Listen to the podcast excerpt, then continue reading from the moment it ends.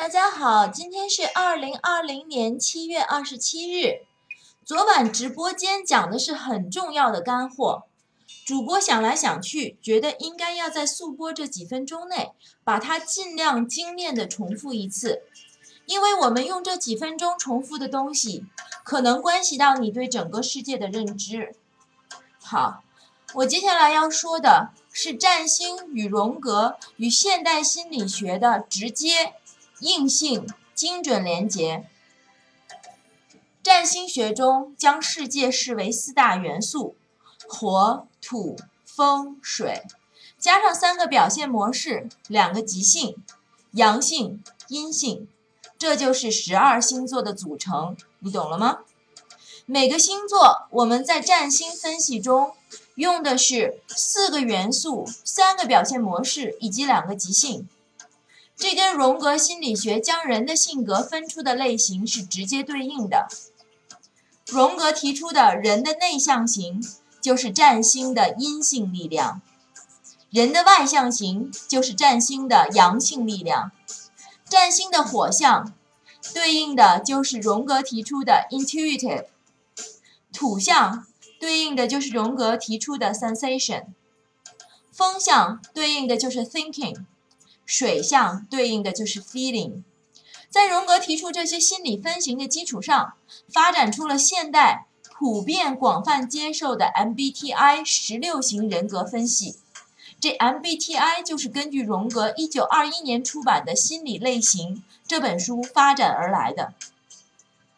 MBTI 不是四个字母吗？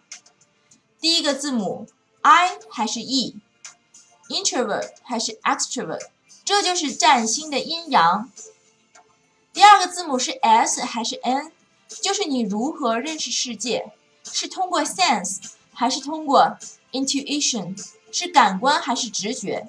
这就是占星的土象还是火象。第三个字母是 T 还是 F？判断事物是通过思维还是情感？这就是占星的风象与水象的强度比较。第四个字母是最终形成的生活态度，是判断 J 还是知觉 P，是 judging 还是 perceiving。这里我个人认为 MBTI 最后一个字母就不是星座分型了。从占星讲，这是土星与木星的规则区别，这里用的是行星规则而不是星座。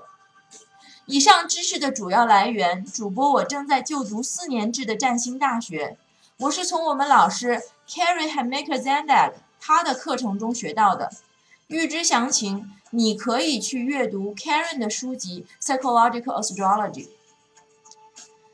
荣格是第一个认识到了占星的巨大潜力，认识到占星可以成为挖掘人类心理深层心灵的工具。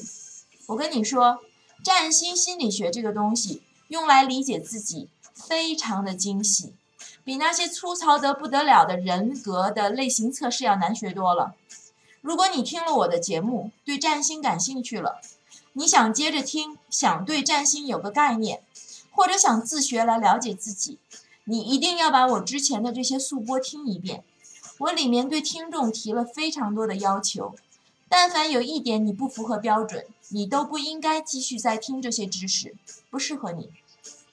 一句话说不清楚我对听众的要求，请你自觉去往前翻，至少要收听从七月十一日开始的所有速播节目，尤其是七月十八日的节目，你必须听。如果你没有听十八日的节目，只是听了今天这一下就要来继续收听，我认为你不适合，不 ready 做我的听众，请你自重啊！有一个正确的理性态度，我们才能一起在这条探索之路上并肩前行。那和你相约明天，猫头鹰讲星星，朋友们再见。